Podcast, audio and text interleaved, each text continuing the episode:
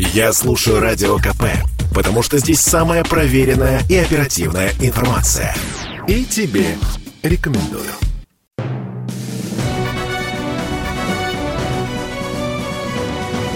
Клуб знаменитых путешественников. Совместный проект Русского географического общества и радио «Комсомольская правда». Здравствуйте, дорогие любители путешествий. В эфире совместная программа Русского географического общества и радио «Комсомольская правда» «Клуб знаменитых путешественников».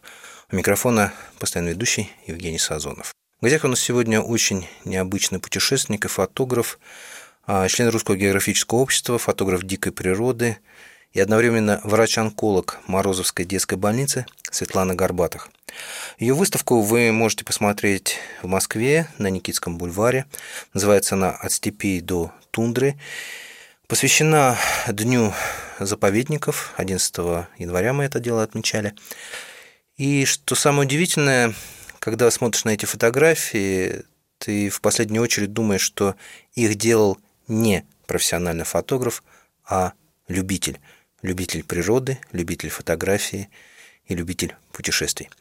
Но поговорим мы со Светланой после нашей традиционной рубрики «Новости РГО. Стартовал новый восьмой фотоконкурс Русского географического общества «Самая красивая страна». Каждый год в нем участвуют десятки тысяч фотографов-профессионалов и любителей.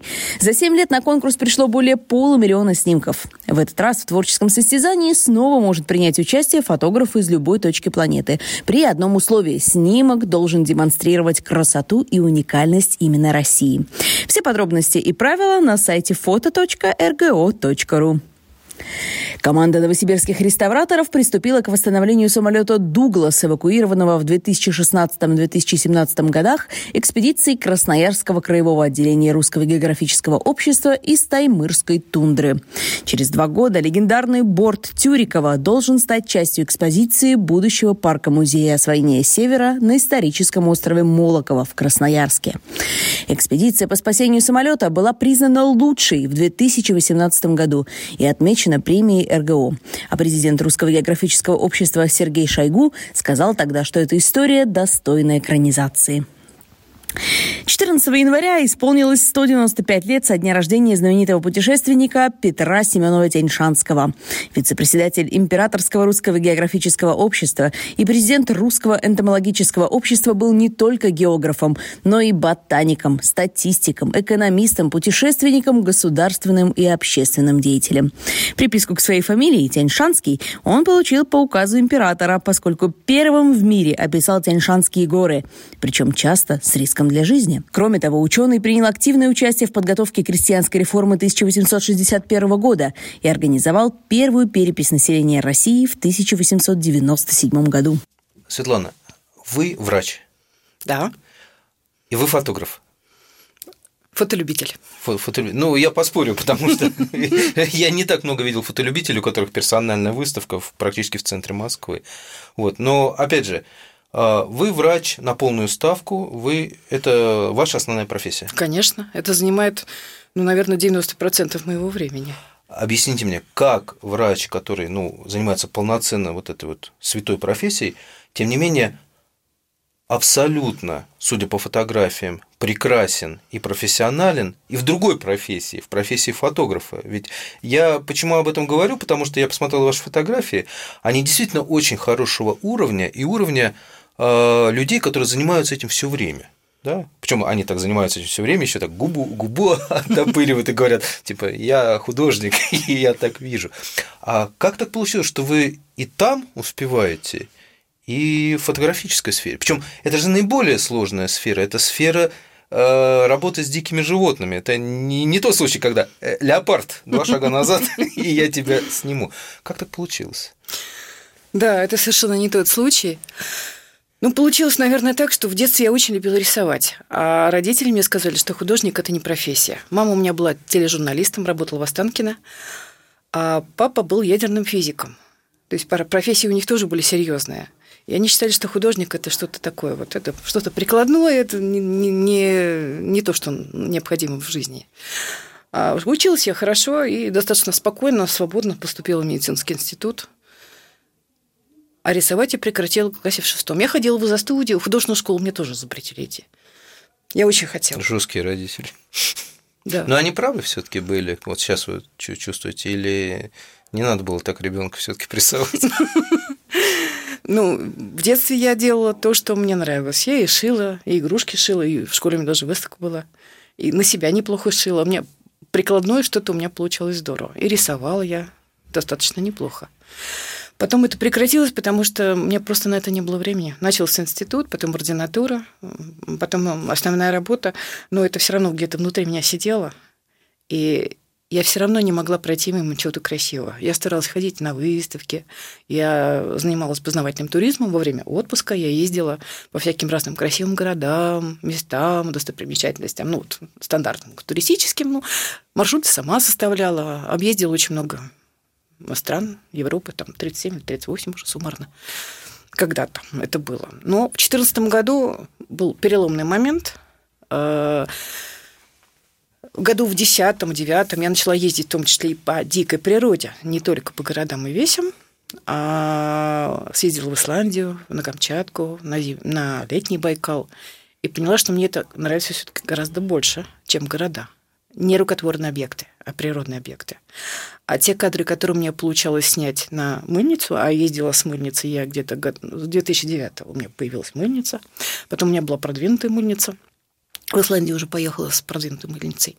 У меня не получалось снять вот э, то, что вот я видела. Ну, меня не удовлетворяло это. О, я думал, наоборот, что вы прям снимали и все. Фига, и картинка. Хоп, и выставка. Вот. То есть не, а, был а, путь да, становления. Да, а потом в 2014 году, да, и опять же, отпуск у меня был длинный, намного длиннее, чем после 14 после реформы здравоохранения. Все-таки это сказала. Да, все-таки это сказала. И э, я решила все-таки пойти на курсы начального уровня, э, которыми руководил Евгений Швед, замечательный наш фотограф, мой учитель. И из 10 занятий я посетила всего 7, потому что надо было входить в будние дни. Работать. После, э, в 7 вечера, да, параллельно, конечно же, работал. Он меня все время ругал, потому что он давал задания, а я их сделать не успевала. Вы помните фотографию, которую вот вы сделали дикой природы, или, ну, вот, вы сделали, посмотрели и сказали, о, я научилась? Мне каждый раз кажется, что я что-то сделала вот, ну, не так. Ай, я почему-то знал, что будет такой ответ. Лучшая моя фотография еще впереди, да? Ну, я думаю, что да. Ну, безусловно, э, когда ездишь куда-то, надеешься на что-то, хочется чего-то такого, вот, ну, там, в голове придумаешь, строишь какие-то там определенные какие-то сюжеты, предлагая, предполагаешь что там солнышко засветит, так красиво будет, там скала освещена какая-нибудь. Вот. Но, а, как правило, если я еду на север, солнышко светит сквозь тучки, где-то там над э, облаками. И мне не сильно везло на пейзажах. А вот теми кадрами, которые я иногда бываю довольна, и вот когда вот камеру в кофр убираешь, и, и вот про себя даже лишь бы резко было. Лишь бы, вот он есть, есть, вот лишь бы резко было. Потом уже смотришь маленьким, соответственно, превьюшки смотришь на мониторе, а потом садишься втыкаешь флешечку уже за ноут, за большой, ну, за большой экран. Вот. И когда уже начинаешь просматривать и выбирать, ты уже, да, вот есть движуха пошла, да. Вот угу. Именно мне э, везет на движение животных. А первое животное, которое вы поймали в, в объектив своего видоискателя. Знаете, получилось так, что это были даже не дикие животные, это были северные олени. Я была шесть раз... Э, да, я очень захотела увидеть северное сияние. Снимать я начала в 2014 году. И первый мой фототур был с Юрием Постовым на Зимний Байкал. Uh-huh. И я тогда поняла, что такое. То есть у меня занятия были во время э, учебы в фотошколе, у меня были занятия только теоретические. Их было всего семь. Я подготовила доклад и стала ходить на выставки, стала читать о других фотографах, узнала, кто у нас снимает, э, узнала, что есть такие фототуры, вот, э, как клубы есть по интересам, такое. от которых я потом, собственно, и ушла, потому что тут туристический, тот же туристический продукт, ну и не совсем своими глазами. Ну, как, да. По классика, да, все снимают да. одно и то же, это как во время... Нет, нет, нет далеко не все снимают одно и то же, но э, если маршрут намечен, от него уже нельзя отступить. Вот там забронированы на все гостиницы. А вот мы едем, вот снег растаял, ну нечего там делать, вот там, куда А мы, мы едем. едем. да. А мы уезжаем как раз из того места, где надо бы остаться. А уже как бы все идет по маршруту. Возвращаясь э, к первым вашим Да. моделям, да, северным оленям, где вы их сняли, как э, и как поняли, что вот этот олень у меня получился? В 2014 году я поехала на зимний Байкал, увидела, что такое режимная съемка, закат над красивыми занавесками ледяными и рассвет лососевого цвета совершенно потрясающе. Поняла, что лед это мое, лед это настолько красиво, это прям вот я туда хочу. А вы видели вот этот лед, который вот этот самый красивый? Конечно, этот? да. А, И еще не было китайцев, еще не было валом наших туристов, которые там гадят, обрывают сосульки. Да, мне, мне на это везло. Ну, было не очень хорошо, потому что нас 9 человек, два грота, в одном умещается двое, другой трое. Вот. А я стою снаружи с открытым ртом, и да, я не могу его закрыть, потому что мне, мне, мне все это вокруг очень нравится, да, это красиво. Ну, пару раз, конечно, получилось, но да, но это был первый проба пера. Ну, что-то я, конечно, там сняла, но я, безусловно, этим недовольна. Мы ненадолго прервемся. Напоминаю, что в эфире Клуб знаменитых путешественников, совместная программа Русского географического общества и радио «Комсомольская правда». У микрофона работает для вас Евгений Сазонов, а в гостях у меня член Русского географического общества, фотограф дикой природы, врач-онколог Морозовской детской больницы Светлана Горбатых. Скоро вернемся. Я слушаю «Комсомольскую правду», потому что «Радио КП» — это корреспонденты в 400 городах России. От Южно-Сахалинска до Калининграда. Я слушаю «Радио КП» и тебе рекомендую.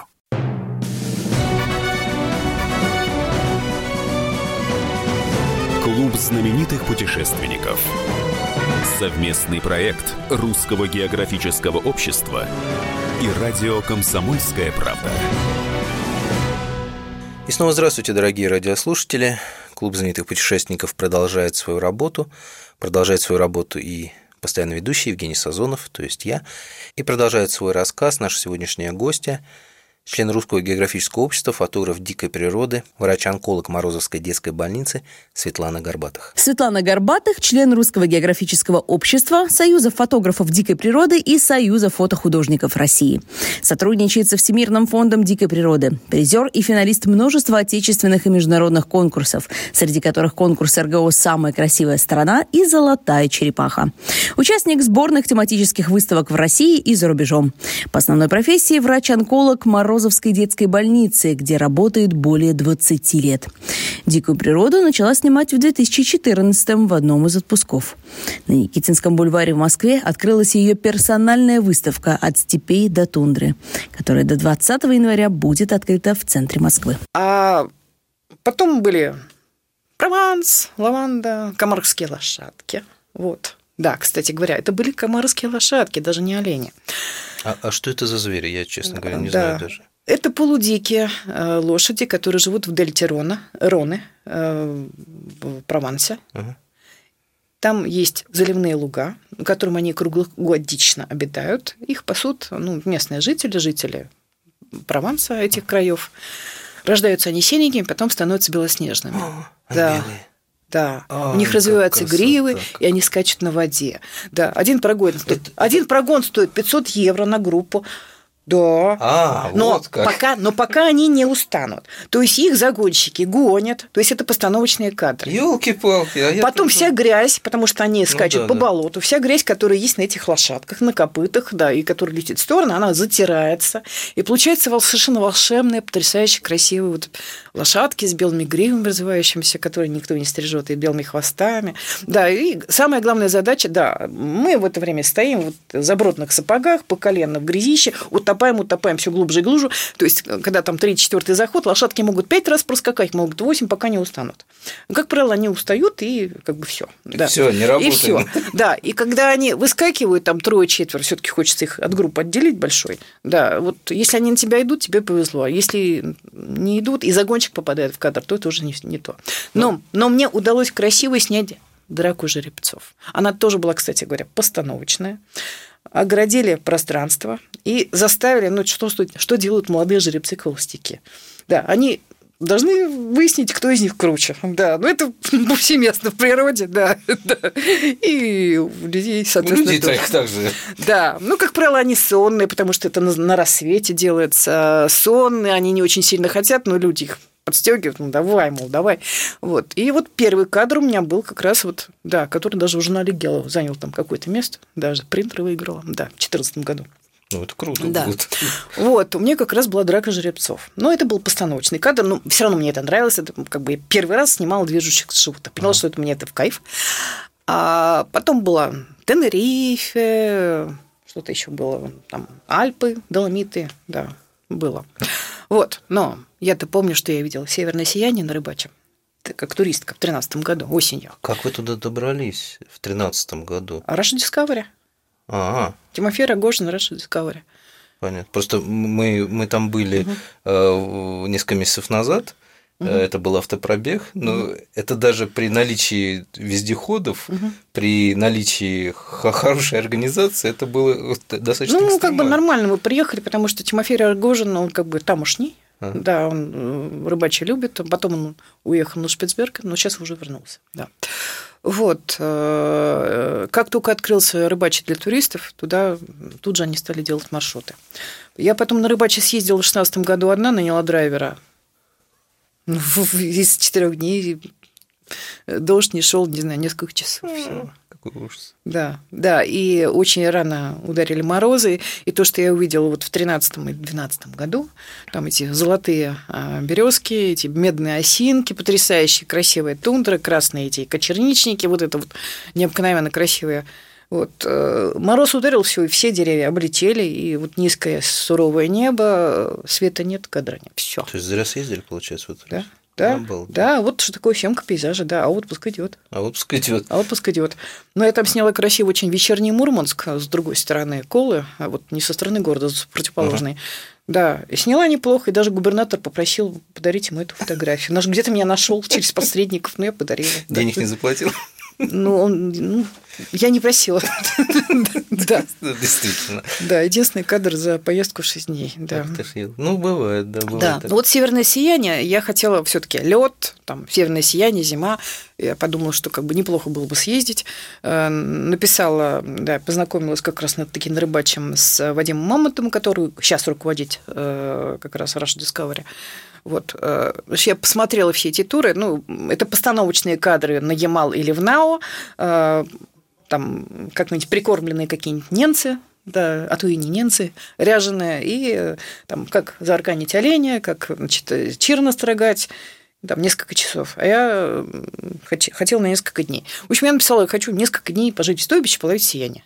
Так. Вот. Мне дали координаты в Нарьян-Маре человека, который меня встретит и отвезет.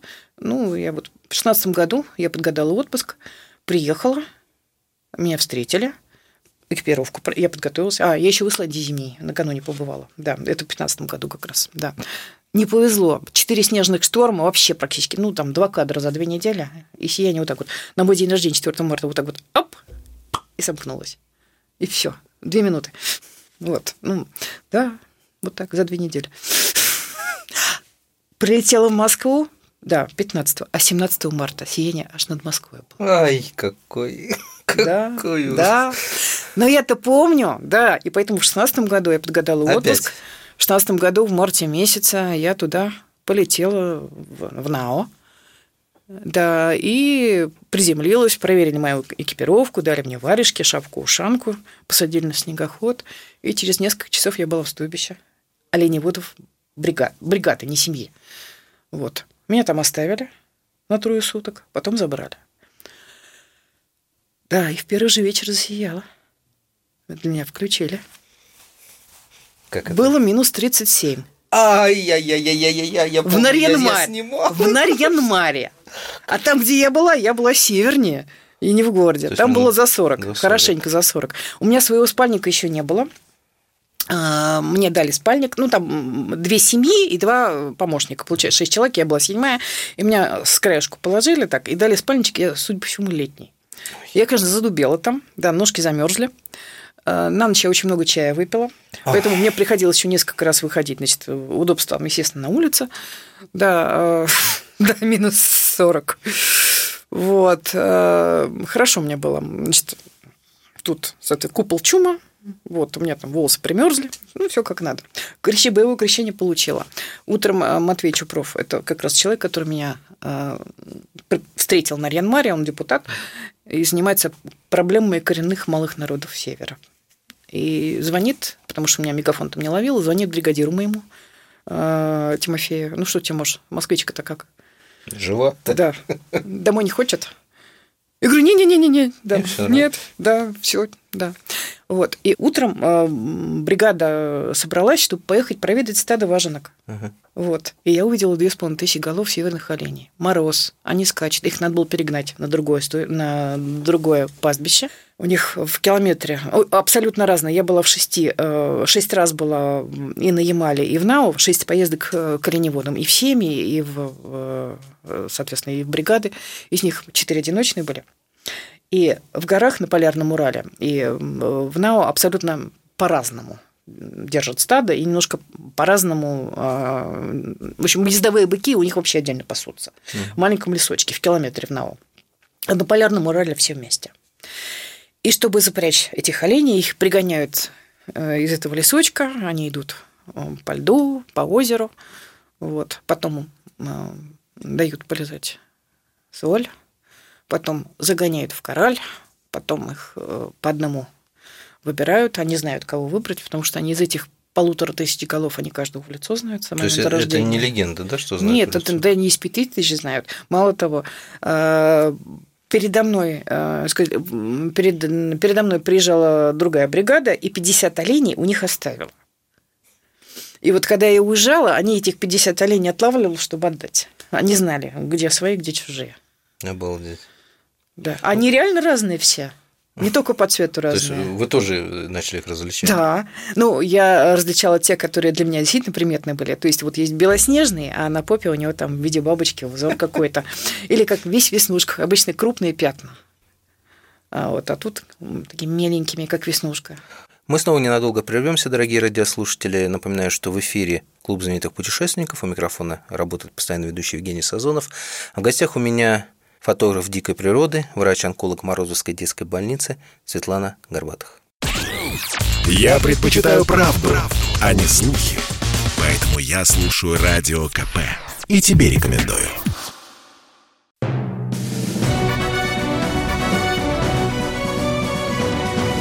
Клуб знаменитых путешественников. Совместный проект Русского географического общества и радио «Комсомольская правда».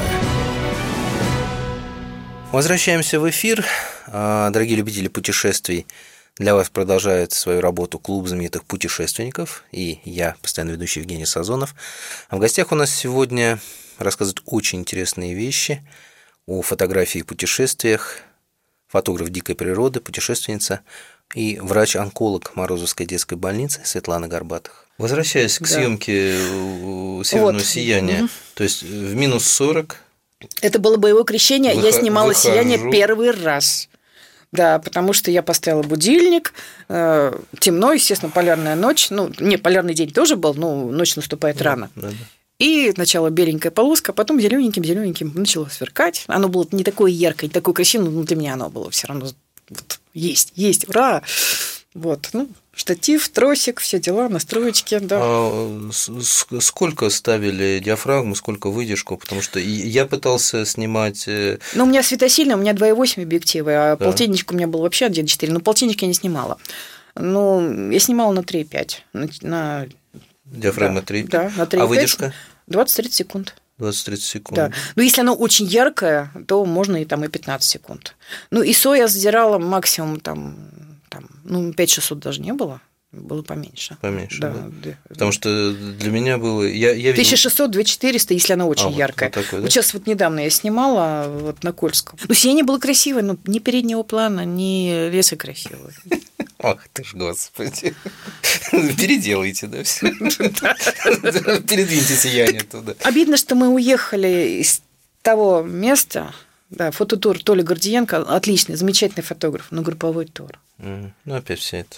Да, вот это вот. Уехали шикарных вот, вот ну, понятно, как, как на Шантарах. Вроде тебе хочется еще походить, поснимать эти острова. Так, все переезжаем. А, да, я не сняла. Нет, Все. Ну, вот так, да. Оставьте меня здесь, пожалуйста. Фигушки, здесь медведи ходят. Да. Хорошо.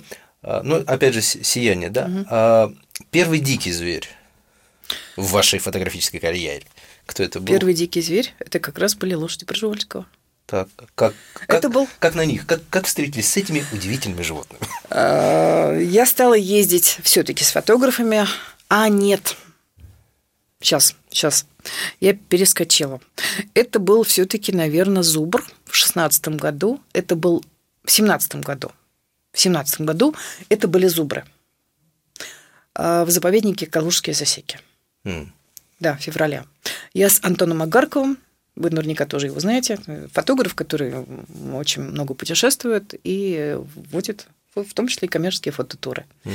И поскольку я очень сильно захотела на Курильское озеро на Медведей, это была пробная поездка. Я только-только купила э, телевичок Тамрон 150-600, только-только купила. Мгм. Да.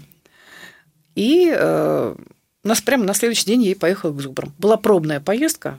Вот Ну, она была еще, она была не коммерческая, она была, ну, вот в складчину э, чисто за бензин заплатить. Был Дима Купрацевич вообще за рулем был, он друг Антона Агаркова. И он взял еще там двоих-троих человек, просто чтобы кто умещается на сиденье, чтобы, ну, отбить поездку по бензину. Она Хорошо. была очень дешевая. Приехали. И это были зубры. Да, мы приехали в село Ульяново, Козельский район, да, Калужская область, Козельский район, село Улья- Ульяново. Э, Нас встретил инспектор, да, и повез к зубрам. И тут они выходят. Совершенно сказочный лес был, потому что он был весь заснеженный. Это был очень хороший такой снегопад. А это же засечные леса, рубеж, который Москву защищал, нашу территорию. И те леса сохранились вот в первозданном виде до сих пор. То есть это очень древние реликтовые леса, и которые позволили сохранить и фауну, и флору в том виде, в котором она существовала еще в те века. А зубры в калужские засеки, ну, наверное, засеки, правильно, они пришли из Орловского Полесья, Полесья, где они там очень размножились, и пришли туда сами. И сейчас их, по-моему, вот на тот момент их было 200, сейчас их намного больше. Э, Это было стадо? зубр? Да, это было стадо, которым руководила зубрица опытная. А, у них и д- да, у девочки- них, девочки у них матриархат, О, у них не знал. у копытных, в принципе, матриархат. У всех копытных почти. Я что всегда думал, что все-таки парни рулят. Нет, Видимо, там, я прогулял эту лекцию. А, там есть эм, зубрица, которая помогает э, собрать всех, наверное, помогает защитить э, от опасности, наверное, дает команды, когда нужно построиться в каре, чтобы молодняк был внутри. А как они друг друга понимают? Как она руководит ими? Ну, это видно как-то? Или это Нет, чи- чисто... я не знаю. Может быть, это какой-то инфразвук, который мы не слышим. Я не знаю. Ну, То есть она, Но она как что-то только- делает, так хоп, они... Да, они делают какие-то небольшие такие, они очень плавно двигаются. Вот этот заснеженный лес по колено, этот снег, если не выше, наверное, по бедро, да. И вот они идут очень плавно, медленно, и долго-долго-долго стоят. Ну, при людях они все-таки вели себя неестественно, они, естественно, были настороженными были. И какое-то время они стояли напротив нас, рядом друг с другом, немножко опустив головы и выставив вперед рога. Они так раз и сразу, вот когда мы приехали, они вышли нам навстречу и так выстроились. И какое-то время так стояли. А Вот я видел фотографию вашу э, зубра в такой вот э, в инии. Мгм. Это оттуда или это уже? Да, это оттуда. Это оттуда. Да. Шикарное фото. Мгм, Я, спасибо. Я, я, честно говоря, думал, что как-то обработано, но специально думаю, ну не может так красиво быть в природе. Все, все. Это тот самый заснеженный лес, это А. те самые первые кадры мои снятые. То есть получилось. Это, это все получилось. Да, м, потом я приехала туда еще через три недели, уже в коммерческую поездку, когда было 14 человек. Ага. Да. Все-таки, ну, потому что они меня здорово зацепили. Мне это интересно. А Самые э, красивые моменты были, когда как раз вдалеке стоял пожилой зубр. Вот молодняк и э, зубрицы, телятки, и молодые зубры, которых еще не выгнали из стада, они вот стояли большой толпой, ну, перемещались, да. А вот пожилой зубр, который он стоял вдалеке, как раз это вот он самый и есть. Было морозно, он периодически выпускал А, пар, да-да-да, это так дышал. красиво. Это очень... Я старалась вот этот момент тоже поймать. Он поворачивался направо-налево, смотрел иногда вдаль, иногда в бок. В общем, позировал, да. Он, видно, кто-то им подсказал. Или фото, школу фотомодели прошел. Но он здорово отработал. И они такие неспешные. Их действительно очень интересно снимать. И это вот такие здоровенные громадины, вот мощные, вроде огромные, при этом развивают скорость с места, э, раз и тебя нету. Если их что-то напугает, они таранят. Они делают первый выпад пробный и дают понять, что они могут напасть. Ага. Если ты их не понял, то как бы все. уже твои проблемы. То все, да, да. А возвращаясь вот к съемке зимой, да, все-таки главный вопрос я не задал, когда вы снимали «Северное сияние» при минус 40 или больше, да, а понятно, что замерзаешь очень быстро. Да. Вот как с этим бороться? Ну, я была хорошо подготовлена. Во-первых, я прочитала блоги фотографов, которые зимой снимают. Я подготовилась. Экипировка у меня была достаточно хорошая. Ну, термобелье это уже вопрос, вопросов нет. Оно, естественно, было. Да. Зимние, там, теплые штаны, флисовые, на них синтепоновые. Да, термобелье, флисочка теплая с капюшончиком. На, на эту флисочку пуховичок норвежский, которому 8 лет, и с которым ничего, кстати, не сделалось. Да, с капюшоном. Хочется сказать, наша да. девочка. Да, я подготовилась, да. А, а, на ручки, на ручки, на ручки. Так. Перчаточки, флисовые с откидными пальчиками, указательным и большим. Ага, я специально купила. Замерзают. Я специально купила такие перчаточки. Они сейчас хотела дубль купить, но не продаются, не нашла. Ага. Да. Вот. А параллельно у меня еще были варежки. Они были как у ребенка, который долго может, может потерять варежку. Они у меня болтались на резиночках, потому что, естественно, металлическим деталям прикасаешься, когда нужно что-то подкрутить у штатива или там на фотоаппарате, естественно, руки мерзнут. Конечно, мерзнут. А на ногах что? Да. Всегда а на ногах проблема. сейчас э, у меня уже баффины есть до минус 100, а тогда у меня были кодиак. Я купила. Я их купила перед Байкалом.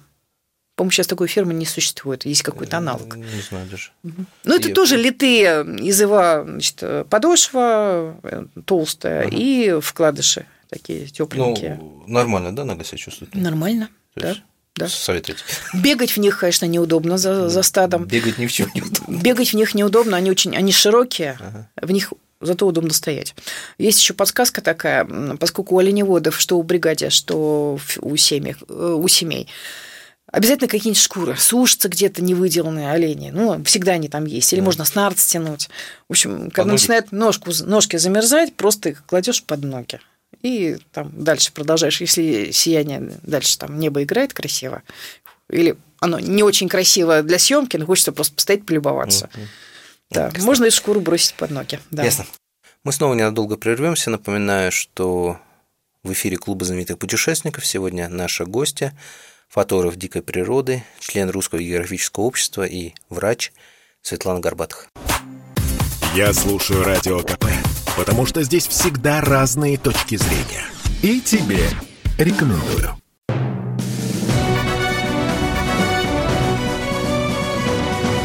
Клуб знаменитых путешественников.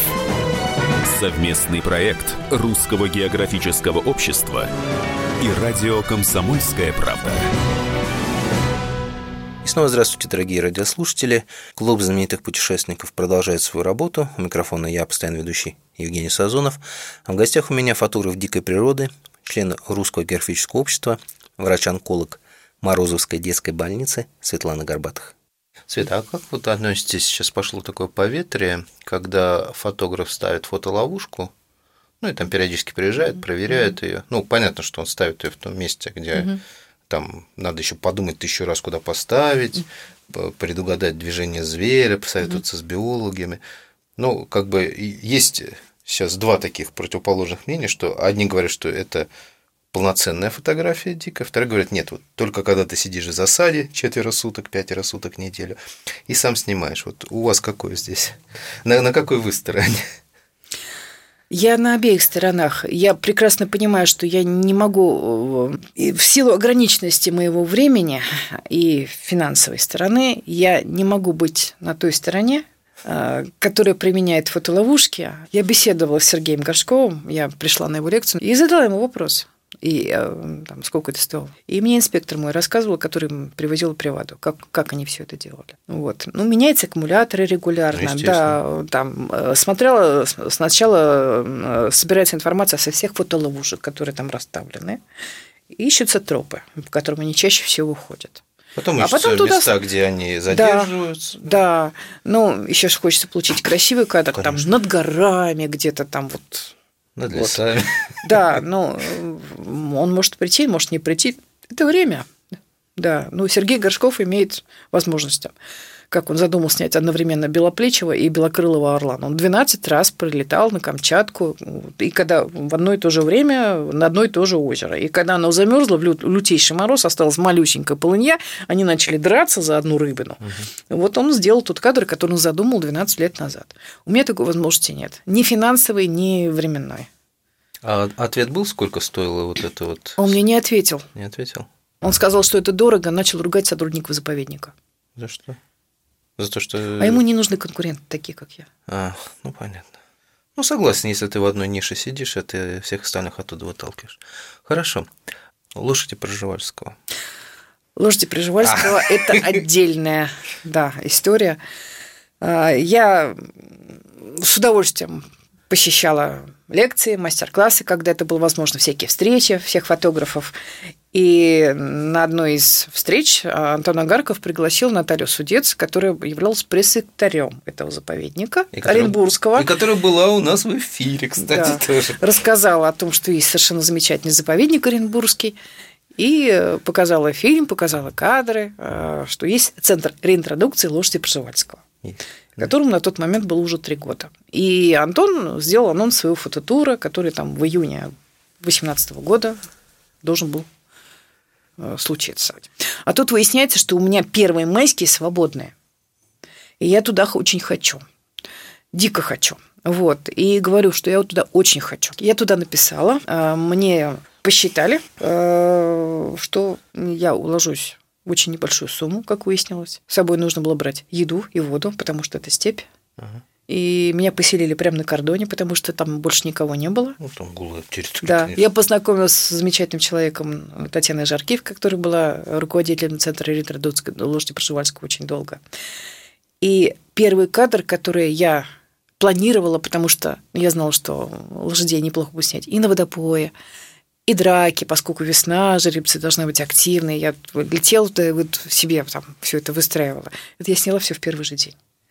Я туда приехала, инспектор меня на квадроцикле а, подвез к косяку. Он очень близко был от косяка. Это маленький, маленький табунчик. И они начали спускаться к воде. Сразу вопрос. Они начали спускаться в воде, и я сняла лошадей на водопое в воде. Первый же час. А они, насколько они дикие? Они ведут себя как зубры, э, то есть спокойно mm там, или что они как ближе к леопардам, которые, а, все, бежим. mm Бывает, во-первых, по-разному. А, ну, а, это полувольная популяция, потому что, чтобы они не смешивались с местными лошадками, не Пржевальского, всю степь было решено огородить. Ух ты. Потому что а, настолько они а, хороши, лошади Пржевальского, что они могут увести домашнюю лошадь. Ух. Да. На их призыв могут запросто от, откликнуться, да, и они могут давать потомство. Это как у эти, как у оленей, да, когда с, с Акжой э, да. это, типа, девчонка, тебе здесь, уходи. Угу. И она да, уходит да, с ним да. в, пампасы, так сказать. Да. Удивительно. Поэтому она называется полувольной, там, по-моему, 117 га, их огородили. 117 а, тысяч га. А, да. 117 тысяч га. Их полностью огородили. И, соответственно, ни к ним лошадка там, не домашняя, не, они домашние, они не могут э, через эту сетку перескочить. Но они боятся. Там, электропастух. Людей-то как они? Вот. То, что касается людей, они могут уходить. Они не убегают панически, но они могут уходить. И они еще во время жары, я там была шесть раз, я там была и зимой, и весной, и осенью, и летом.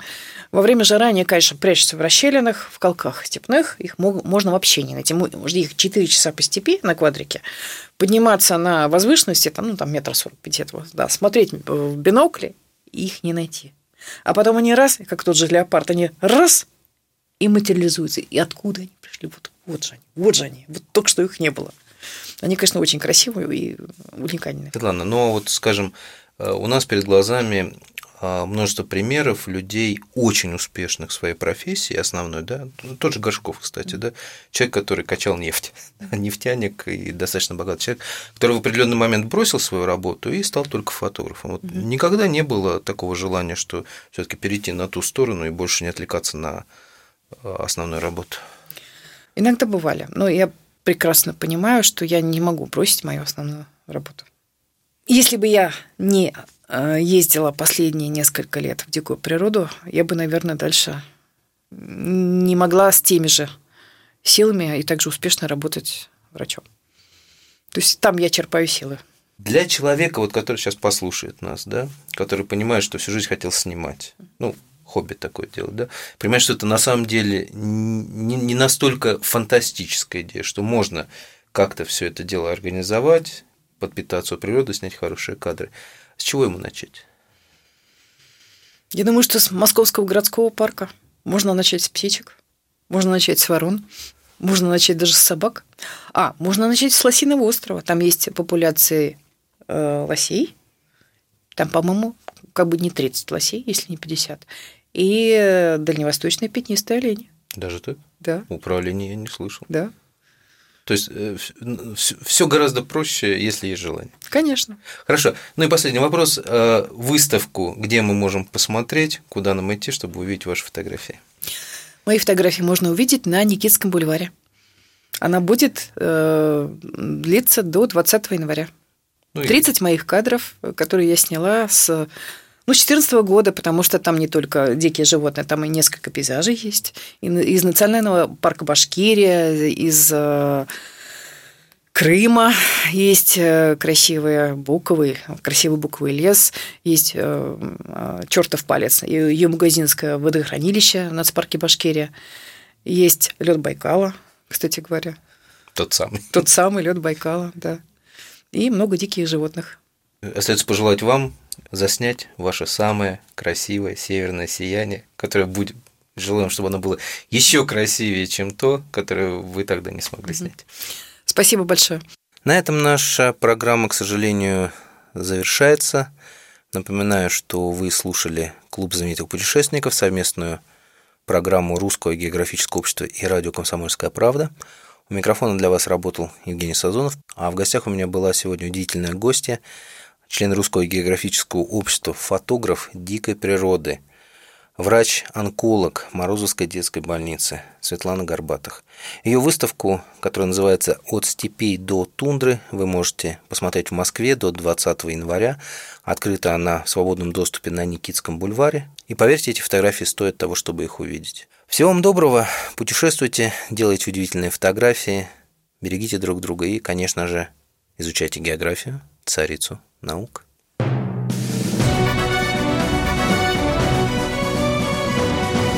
Клуб знаменитых путешественников. Совместный проект Русского географического общества и радио «Комсомольская правда».